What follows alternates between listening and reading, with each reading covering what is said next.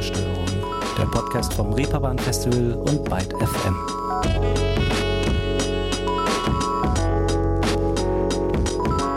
Hallo und guten Tag zusammen hier bei einer neuen Ausgabe Ruhestörung.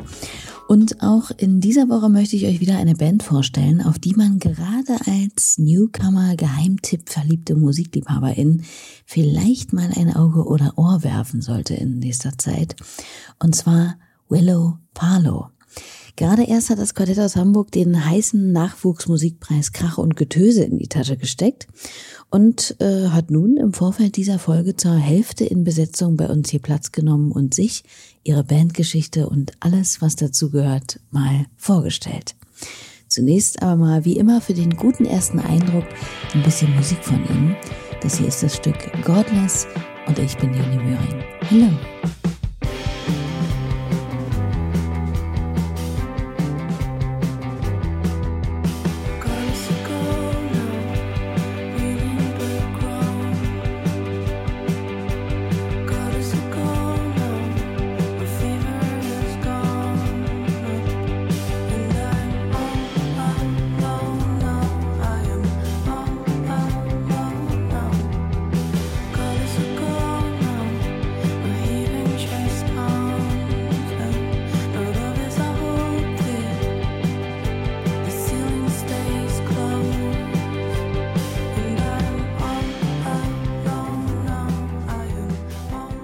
Zu finden auf ihrer im letzten Jahr erschienenen, nach sich selbst betitelten Debüt-EP Willow Parlow. Ein Auszug aus Godless. So. Und damit ihr wisst, mit wem wir hier überhaupt erstmal gesprochen haben, erstmal eine kleine Vorstellungsrunde. Ja, ich bin Noemi. Ich spiele Gitarre und singe bei Willow Parlow. Und ich bin Jan und spiele Schlagzeug bei Willow Parlow. So. Damit hätten wir die Formalitäten also abgehakt. Außerdem zur Band gehören noch Björn am Bass und Marco an der Gitarre. Und diese vier haben sich also vor noch, ja, gar nicht allzu langer Zeit als Band mehr oder weniger recht wild zusammengewürfelt, könnte man fast schon sagen. Ähm, ja, wir haben uns äh, schon vorher irgendwie alle kennengelernt und angefreundet und ähm, haben vorher irgendwie verschiedene Projekte gehabt, aber auch ähm, so teilweise in einem anderen Projekt zusammen Musik gemacht, ähm, was dann aber irgendwie sein Ende fand. Und da hat man sich dann irgendwie so ein bisschen zusammengeschlossen und gedacht, wieso nicht? ja, wir haben irgendwie angefangen, wollten einfach weiter Musik machen. Und ähm, ich habe dann irgendwie erstmal mit Marco, dem Gitarristen, äh, angefangen, ein bisschen Musik zu schreiben ähm, und auch so ein bisschen in eine ganz neue Richtung zu gehen.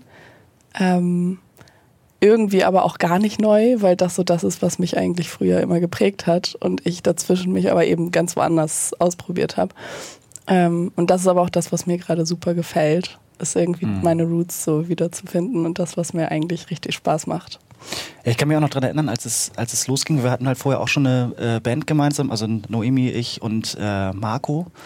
Es war halt ein bisschen eher so experimentellere Musik, wo du ja eigentlich so alles gemacht hast. Du bist halt irgendwie dazugekommen, hast Keyboard gespielt, dann halt so ein bisschen Background-Gesang, dann hier mal Gitarre, dann da mal irgendwie Percussions und so weiter. Mhm. Und ich kann mich noch daran erinnern, dass du halt irgendwann gesagt hattest, ey, ich möchte jetzt endlich mal singen. Also wirklich einfach nur singen und blöd gesagt, einfach Sängerin sein und mich halt irgendwie auf Singen konzentrieren und aufs Texten und so weiter. Ja, beziehungsweise und richtig so Songwriten war eigentlich genau. das, was mir richtig lag und was ich eigentlich nie dann so machen konnte bisher. Ja. In dem Ausmaß zumindest nicht.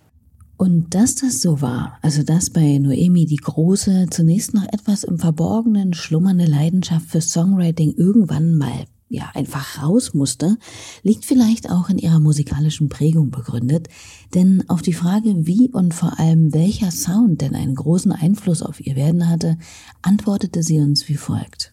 Ich glaube, mh, mm, erstmal war ich ziemlich in der Singer-Songwriter-Szene drin ähm, habe aber gleichzeitig auch äh, mit Schlagzeugspielen angefangen und was eigentlich überhaupt nicht zusammenpasst, aber ähm, Singer-Songwriter-Sachen habe ich gerne gehört und Schlagzeug habe ich gerne gespielt und das auch irgendwie recht intensiv, so über gute zehn Jahre.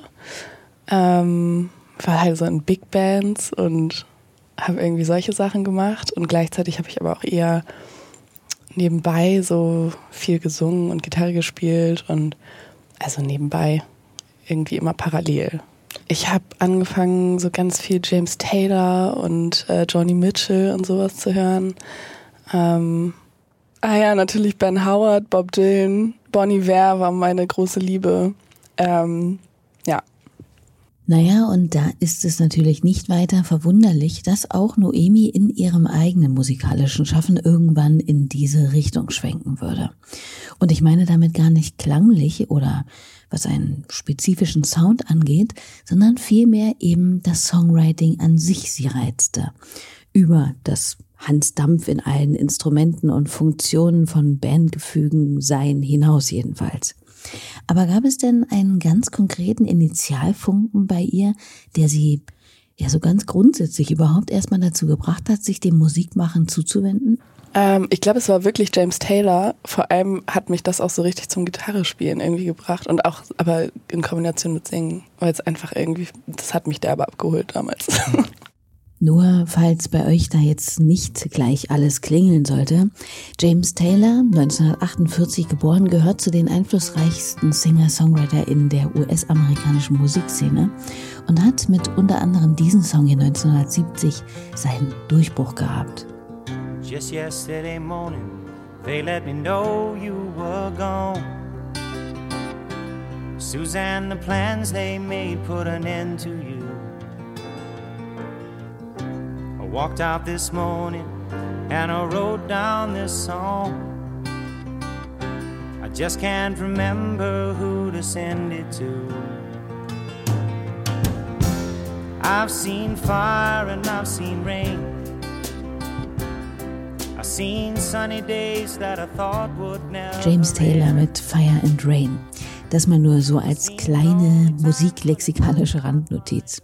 Und wie war das denn bei Jan so?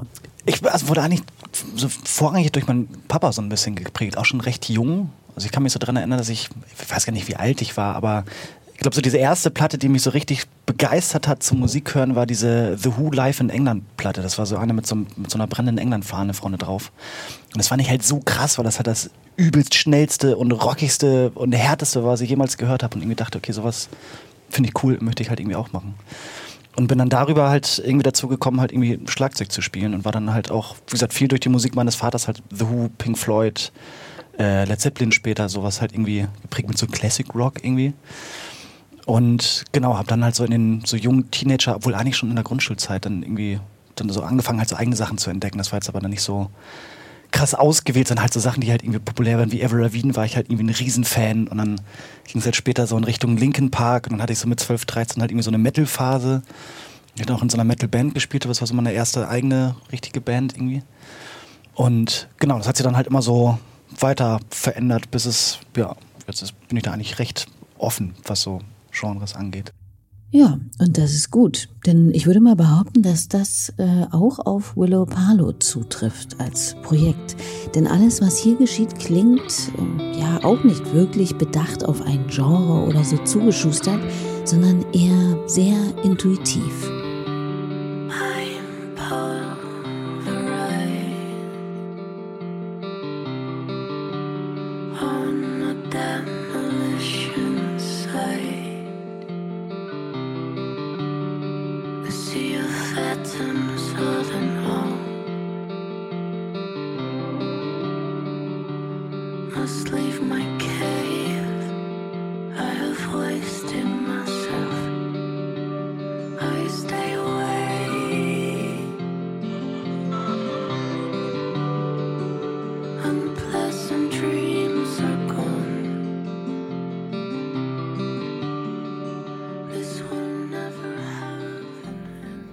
Schnipsel aus dem Song Even Nothing von Willow Palo. Liest man Reviews zu ihrer ersten EP, auf der sich eben auch das soeben gehörte Stück befindet, dann tauchen da immer wieder Begriffe wie schwelgerisch, Auszeit, träumerisch, Leichtigkeit oder hoffnungsvoll auf. Jedenfalls alles, was ja nicht unbedingt mit dem Lärm und aufregenden Stoff unserer alltäglichen Realität zu tun hat. Und tatsächlich scheint Eskapismus bei den vier HamburgerInnen durchaus eine Rolle zu spielen. Ich würde sagen, definitiv. Äh, alleine schon so das Machen unserer Musik einfach ist, ich glaube, das Gefühl ist ein Eskapismus. Ähm, ich glaube auch, das, was wir soundlich so machen, es, es geht auf jeden Fall in, in so eine Richtung von sich verlieren können und ähm, für einen Moment woanders sein. Ja. Und ich denke auch, dass, was ich gerne so schreibe, passt auch ganz gut dazu. ähm, ja, ich glaube, die letzte EP war auf jeden Fall noch sehr kryptisch ähm, in, ja, so ein bisschen meinem Songwriting.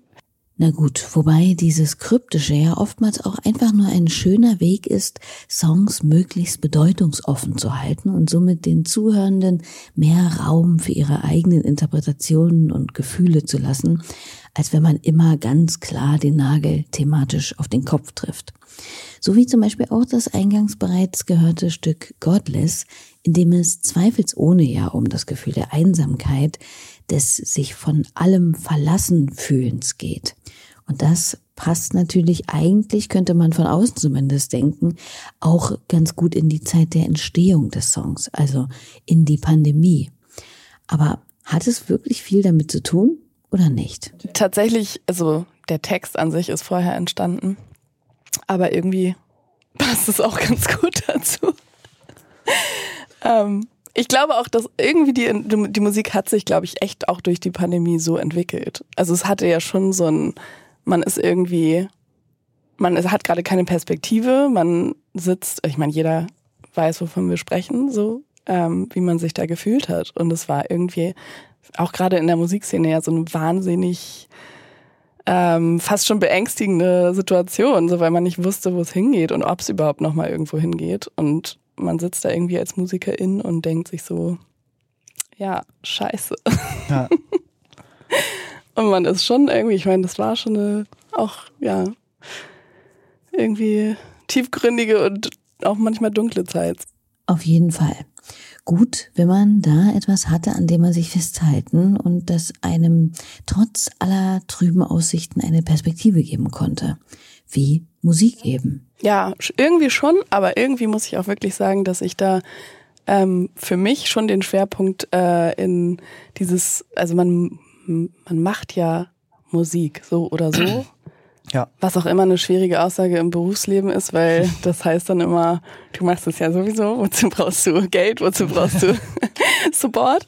Ähm, aber klar, man macht es ja und man muss es machen und das ist ja irgendwie so ein bisschen das Lebenselixier und in der Zeit vor allem war das für mich einfach der größte Sinn überhaupt. Ja, also ich, ich war so unendlich dankbar, dieses Projekt zu haben und da irgendwie Songs zu schreiben mit einem Ziel und mit einem Purpose irgendwie. Ja. Das hat schon, das hatte schon sehr, sehr großes Gewicht. Muss ich auch sagen, dass ich da, glaube ich, auch echt in der Zeit so super froh war, dass man halt irgendwie sowas macht und dass man halt irgendwie sich so halt irgendwie mit sich selber beschäftigen kann einfach. Weil ich glaube, da hatten echt andere Menschen, die halt jetzt nicht irgendwie so ein, so ein kreatives Hobby, nenne ich es jetzt mal. Bei uns ist es natürlich mehr als ein Hobby, aber bei anderen vielen ist es ja irgendwie ein Hobby. Ähm, glaube ich, für die war das halt total schwierig, sich in der Zeit halt irgendwie, also diese Zeit halt irgendwie rumzubringen und da halt irgendwie nicht, nicht durchzudrehen. Da war das, dieses Musikmachen einfach echt ein wahnsinnig gutes ja. Ventil. Und in dem Sinne war es für mich dann eben doch Perspektive. Ja, also. das stimmt, ja. Und so stand die Gründung Willow Palos, aber vor allem die allererste gemeinsame EP, noch unter dem Stern dieser ziemlich speziellen, besonderen Zeit und hatte wohl auch zur Folge, dass der Weg zur ersten Fertigstellung der Platte ein, naja, ziemlich zäher Prozess war. Boah, ich weiß auch nicht. Das war einfach so ein richtiger long way around. Wir haben so, teilweise haben wir ein, die erste Single, Silver Screens, haben wir irgendwie in super vielen verschiedenen Versionen irgendwie ausprobiert und das hatte einfach so, ein, so eine Eigendynamik, so eine Entwicklung. Ähm, und immer wieder gab es irgendwie so ein Gefühl von, nee, das ist es nicht. Oder ähm, irgendjemand war nicht zufrieden. Ja. ähm, du war, bist damit nicht Ich mochte den immer nicht. Ich weiß nicht warum. Bis und ich glaube, das ist ja. oft, ganz oft gar nicht so erklärbar, warum ein Song nicht funktioniert bis zu einem Punkt. Aber bei uns war es auf jeden Fall eine schwere Geburt. ähm, bis es dann irgendwann plötzlich einfach ein Vibe hatte. Manchmal ist das einfach so eine Dynamik, ja. die dann passiert. Ja, vor allem, weil auch die ganze Produktionsphase war ja auch sehr langwierig. Ich weiß noch, wir haben angefangen aufzunehmen glaube ich, Anfang 2020. Und dann ging es auch alles erstmal relativ fix. Dann kam aber halt irgendwie Corona, dann konnte man erstmal überhaupt nichts machen. Und dann war halt so die Frage, was macht man denn jetzt? Wie macht man weiter? Ähm, weil man auch gar nicht wusste, macht das jetzt überhaupt Sinn, gerade so als neu gegründete Band jetzt halt irgendwie Sachen rauszubringen, wenn eigentlich, wenn man überhaupt gar nicht spielen kann. Und dadurch hat sich auch dieser, dieser Aufnahmeprozess halt immer weiter nach hinten gezogen, weil man halt irgendwie gar, gar nicht so ein richtig so ein klares Ziel vor Augen hatte. Stimmt, ja. Und ich glaube, das war halt auch so ein, so ein ausschlaggebender Punkt. Und genau. Was aber, glaube ich, auch nicht schlecht war. Ich hatte das Gefühl, dass wir dann doch nochmal auch in der Zeit so ein bisschen reifen konnten, dass man, man auch, so dass wir auch, Sound gefunden, genau, ne? dass wir ja. auch selber einfach eine, eine viel stärkere Idee hatten, was wir eigentlich machen wollen. Weil ich glaube, wäre das nicht passiert, hätten wir das sogar auch noch unter diesem alten Namen rausgebracht und mit so einer, glaube ich, einer ganz anderen Idee irgendwie. Und ich glaube, das war ganz gut, dass man da nochmal so ein bisschen Zeit hatte, das mal ein paar, ein paar Mal häufiger zu hören, drüber nachzudenken, was man Mhm. denn eigentlich will, welche Richtung man möchte und so. Tja, und spätestens wenn man das weiß, kommt ja meistens auch dann der Bandname von ganz allein. Auch hier wird natürlich ordentlich immer wieder rumgedeutelt, was Willow Parlo denn eigentlich heißen oder für wen oder was das eigentlich stehen soll. Ich finde ja in erster Linie vor allem erstmal eines, dass der Name wirklich klangvoll ist und auch ziemlich gut zur Musik passt. Was gibt's denn aber vielleicht sonst noch so über diesen schönen kryptischen Namen zu erfahren?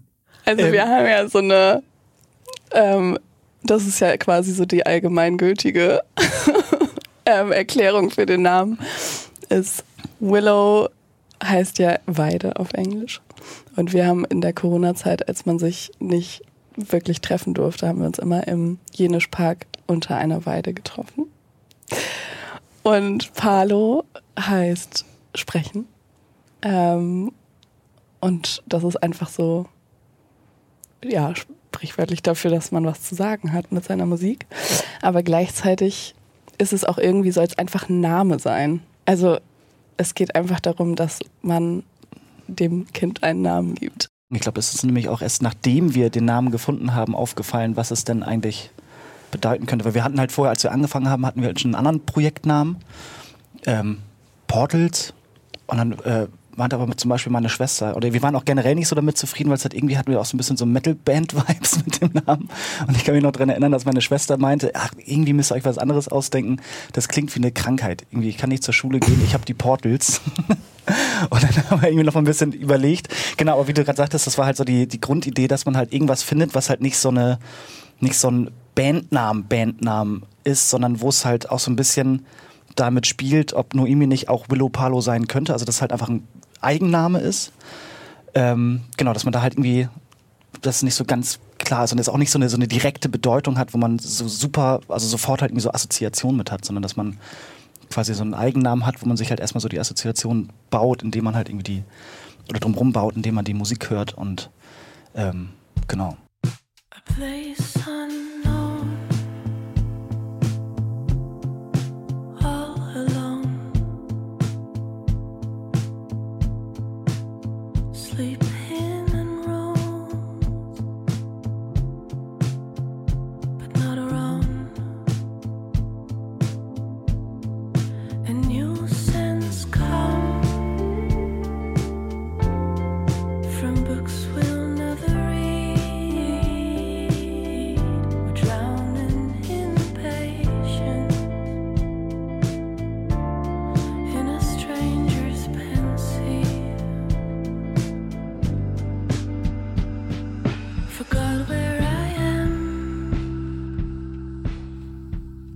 wunderbare Song Silver Screens, der irgendwie augenblicklich an die eigene Aufmerksamkeit appelliert und dabei paradoxerweise doch so zurückhaltend, ja, fast schon spürbar introvertiert daherkommt.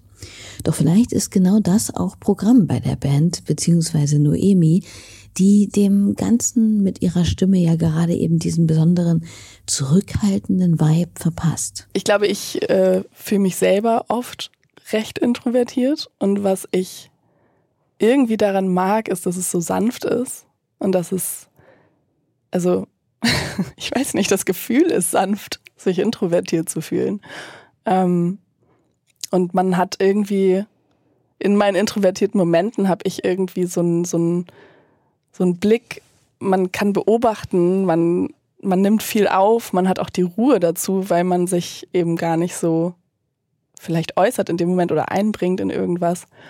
Ähm, und dieser Moment von, von so Beobachten und, und Ruhe und Stillstand, aber so, man sieht, ich habe immer das Gefühl, man sieht in dem Moment viel mehr und ja, hat so einen weiten Blick irgendwie. Und teilen die vier dann genau diese stillen, beobachtenden Momente zusammen, wenn es auch darum geht, Songs zu schreiben? Oder wie verläuft da der Prozess? Also es ist schon ein gemeinsamer Prozess. Ich glaube, mittlerweile hat sich das aber auch ähm, so in irgendwie, es ist so verschiedene Wege gegangen, je nach Song. Ähm, wir haben irgendwie schon immer so ganz unterschiedlich funktioniert. Also es gab Songs, die sind wirklich ganz klassisch im Proberaum entstanden. Ähm, es gab aber auch Songs, die sind in der Pandemie im Zimmer, irgendwie im Schlafzimmer entstanden. Ähm, und da haben wir uns dann irgendwie Spuren rumgeschickt und jeder hat irgendwie so seinen Senf beigetragen. Ähm, ja, ich glaube, es ist recht unterschiedlich. Ne? Ich glaube, das hat sich jetzt vor allem auch so ein bisschen verändert jetzt gerade. Also wir arbeiten jetzt witzigerweise gerade an neuer Musik und waren jetzt auch gerade im Studio, wo wir ein paar neue Songs aufgenommen haben. Und da ist mir aufgefallen, dass da die Arbeit halt schon nochmal anders war. Es war halt, also die ganzen Ideen sind halt so gemeinsam im Proberaum entstanden. Und bei der ersten EP war das halt auch so, da hattest du, glaube ich, mit Marco halt irgendwie häufiger mal so Snippets gemacht, die wir dann halt wirklich gemeinsam im Proberaum ähm, so bearbeitet haben und auch genauso dann aufgenommen haben. Jetzt bei den neuen Sachen war es so, dass die Ideen halt so häufig gemeinsam im Proberaum entstanden sind. Du dich dann aber hingesetzt hast und halt vor allem nochmal ähm, so am Gesang gearbeitet hast und, und, und an den Texten und so weiter, wo wir dann aber wieder den Schritt zurückgegangen sind und halt wirklich alles halt um die Vocals, um den Gesang halt irgendwie drumherum zu bauen. Ja, aber es ist Ähm. jetzt zum Beispiel nicht so, dass wir zu viert an einem Text sitzen, sondern das Genau. mache ich schon. Oder die Vocals so. Also Ja. es ist jetzt nicht so, dass man sich das alles aufteilt, sondern jeder hat schon so seinen Job. Und da wir gerade aber noch über die Schönheit des Introvertierten gesprochen haben, ich hatte ja nun bei Ruhestörung hier schon so einige MusikerInnen zu Gast, von denen gar nicht so wenige erstaunlicherweise das ganze Gegenteil einer ja, so-called äh, extrovertierten Rampensau waren. Es ist oder scheint ein Mythos, dass Menschen, die mit ihrer Musik auf der Bühne stehen, auch automatisch extrovertiert sind oder gern im Mittelpunkt sein wollen. Ein Widerspruch zwischen einer introvertierten Persönlichkeit und Spaß auf der Bühne sehen auch Jan und Noemi nicht.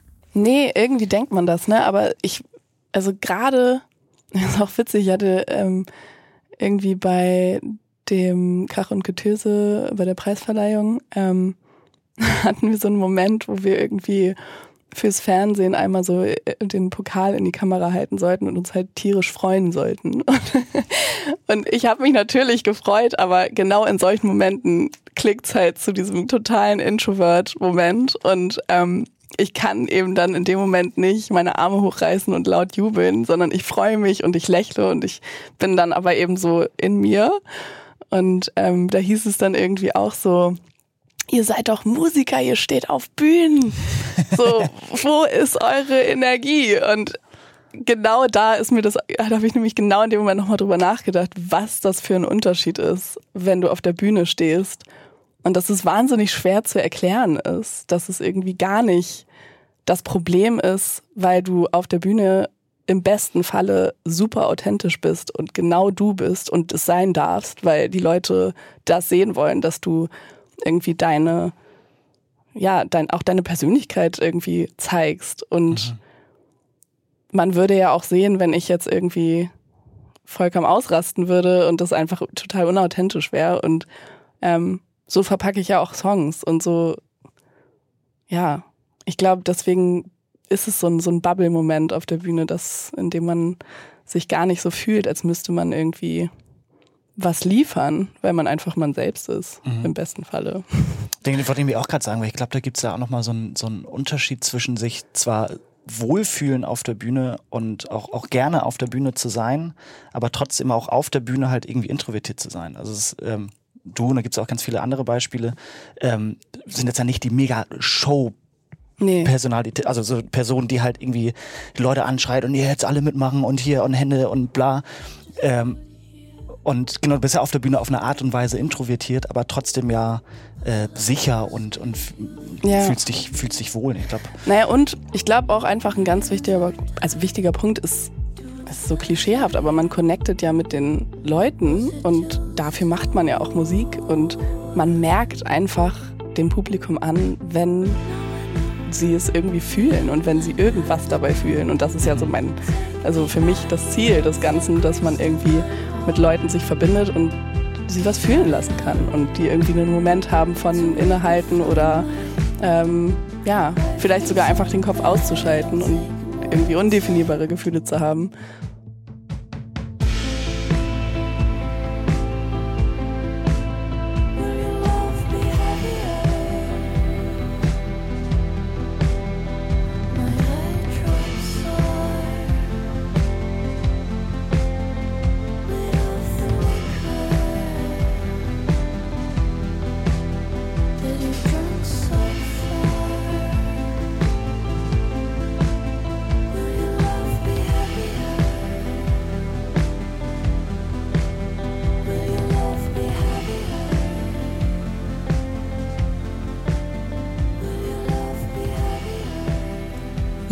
Kamen die beiden ja auch schon auf den Krach- und Getösepreis eben kurz zu sprechen.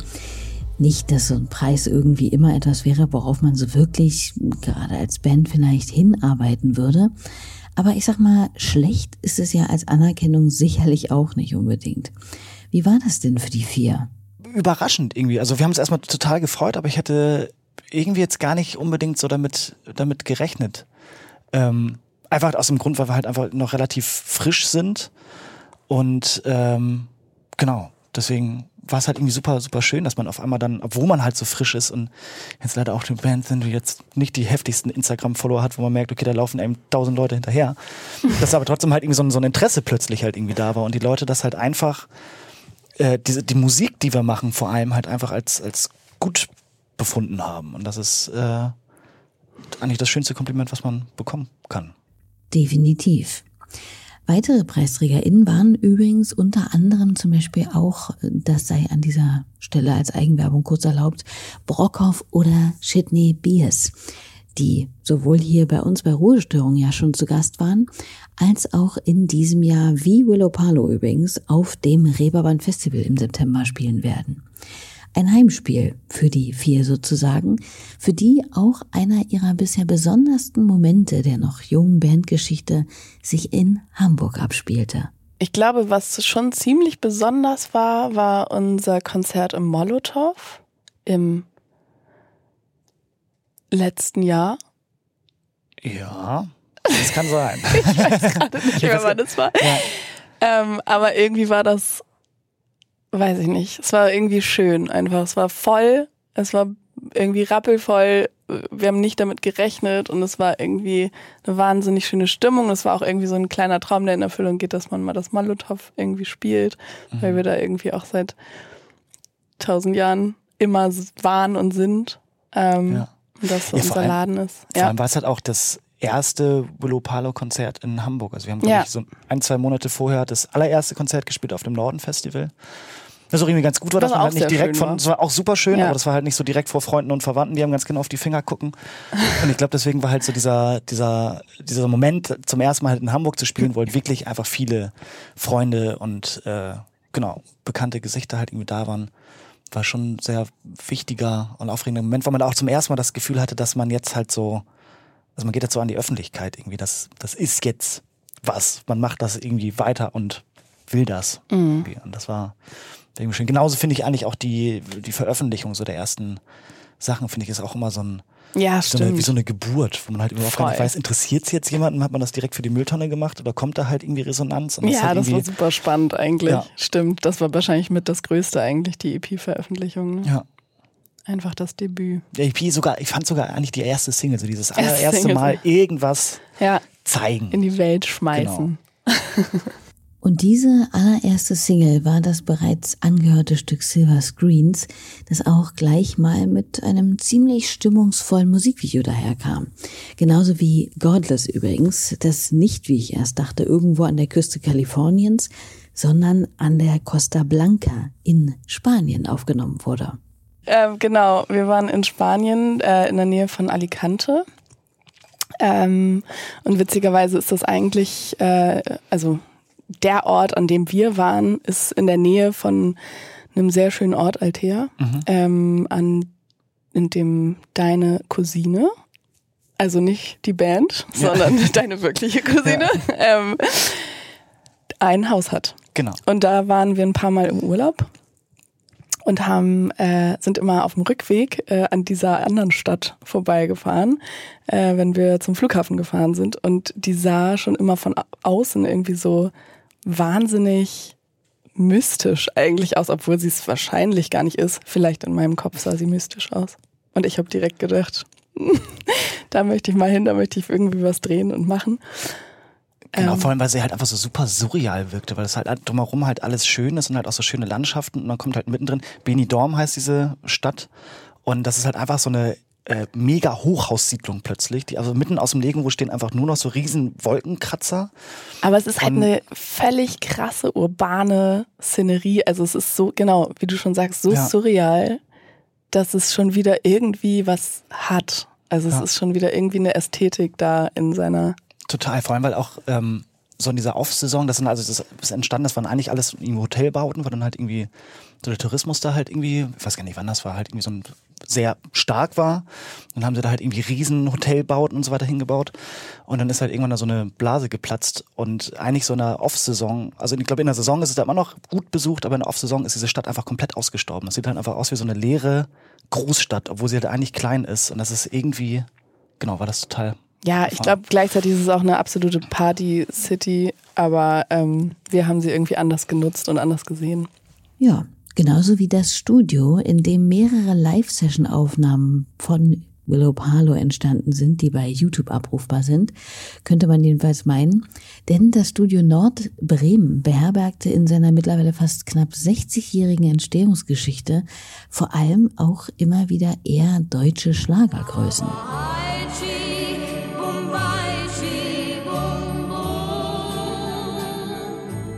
Ja, zum Beispiel, ne? Wie kam es denn dazu, also dieses Format Live-Session überhaupt mal auszuprobieren?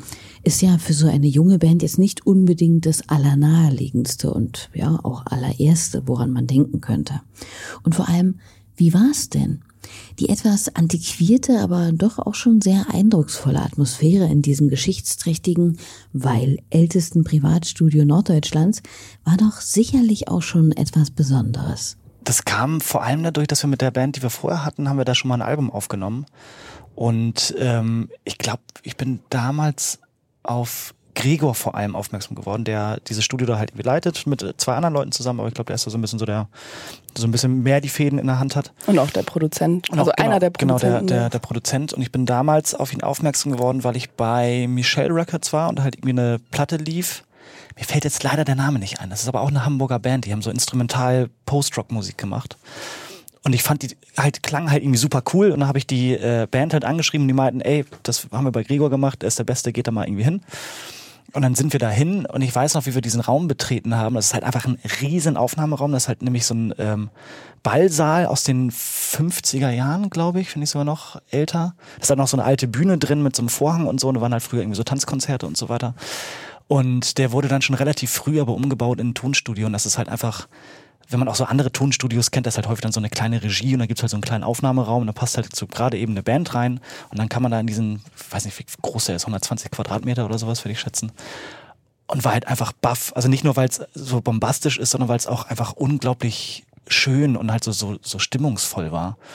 Und so war halt auch dieses, dieses ganze Haus. Also man hat halt oben drüber so eine Bandwohnung und man hatte wirklich das Gefühl, dass da einfach so komplett die Zeit stehen geblieben ist. Irgendwie, das sieht halt alles aus wie in den 70er Jahren. Das hat auch wieder so einen morbiden Grund. er hatte das mal erzählt, weil er gegenüber ein Altenheim ist. Und dann gibt's halt häufig die Situation, dass dann Menschen nicht mehr sind und dann stehen halt diese alten Möbel da halt irgendwie vor der Tür. Und die hat er dann halt irgendwie genommen und da hat das dadurch halt irgendwie alles eingerichtet. Aber das ist halt einfach so ein, also man kommt da halt rein in diesen Raum und das ist halt einfach so ein, einfach so eine wahnsinnig, also so eine Stimmung irgendwie, die man, Ja. die man halt irgendwie auffangen will.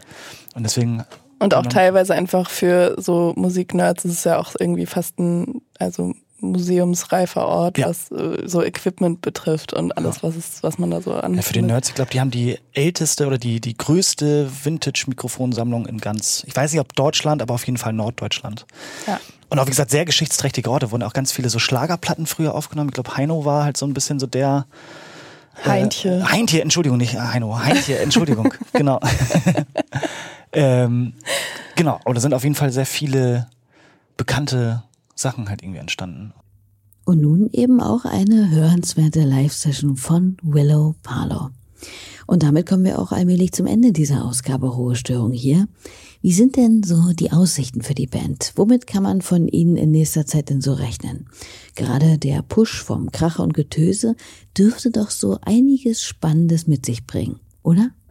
Ähm, also, wir haben ja jetzt quasi schon in diesem Jahr äh, einige Live-Konzerte, die darüber jetzt irgendwie auch ähm, festgemacht wurden. Und zwar spielen wir dieses Jahr auf dem Dockville, was natürlich ein Riesentraum ist. Ja. Check. ähm, auf dem Reeperbahn-Festival. Obwohl, nee, stopp. Das kommt gar nicht über Krach und Getöse. Das war schon vorher klar. Genau. Ähm, Aber was so aber vor allem auch, also so die jetzt äh, ersten internationalen Shows, die Ja. besonders, ähm, also wir spielen dieses Jahr in Belgien auf dem Sonic City Festival und auf dem Waves Vienna in Wien. Ähm, und das ist natürlich was, wo man sonst so schnell und so leicht nicht rankommt. Und das ähm, ist natürlich mega cool, dass Ja. das jetzt auch alles in der Rutsche passiert. Ja. Genau.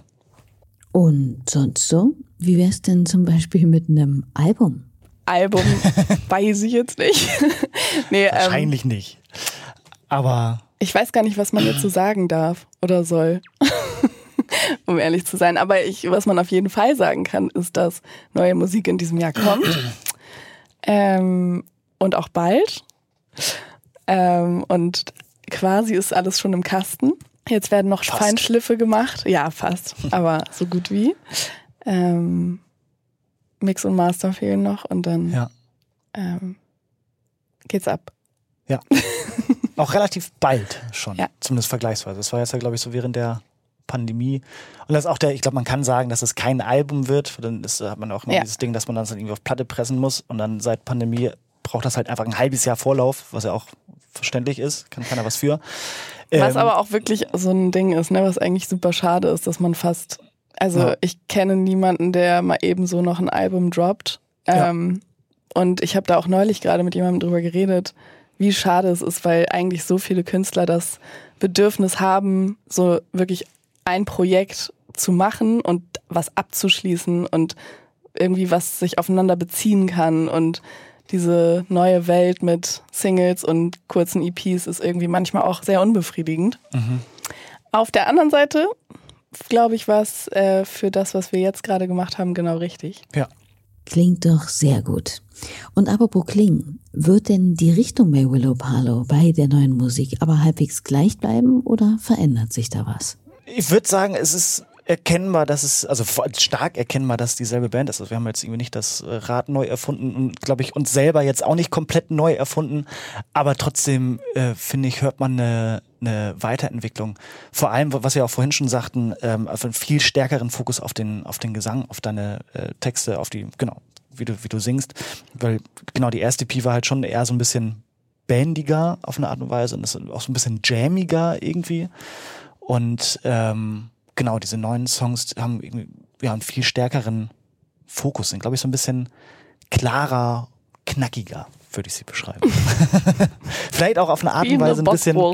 Ja, vielleicht auf eine Art und Weise auch ein bisschen, ein bisschen poppiger, zumindest in unserer Wahrnehmung. Das habe ich auch gemerkt, dass das häufig dann auch Leute total anders sehen. Aber ähm, genau. Ja, was wir als Pop beschreiben, ist, glaube ich, äh, nicht ansatzweise Pop. Ja. Dann darf man auf jeden Fall gespannt sein, was da in der nächsten Zeit von den vier sympathischen MusikerInnen von Willow Parlow so auf uns zukommt. Merkt sie euch auf jeden Fall, wie gesagt, für das Reeperbahn Festival zwischen dem 20. und 23. September vor. Denn da werden sie mit Sicherheit auch ein paar ihrer soeben angesprochenen neuen Songs mit im Gepäck haben. So, und damit verabschiede ich mich bis auf weiteres für heute. Aber Leute auch generell hier bei Ruhestörung. Ab nächster Woche hört ihr meine tolle Kollegin Liz Remter hier wöchentlich im Gespräch mit guten Bands und Menschen aus der Musikbranche zu allem, was auch rund um das Reeperbahn Festival so passiert. War schön mit euch. Herzlichen Dank fürs wöchentliche Zuhören und auch nochmal an Noemi und Jan fürs Dabeisein heute. Macht's hübsch. Tschüss.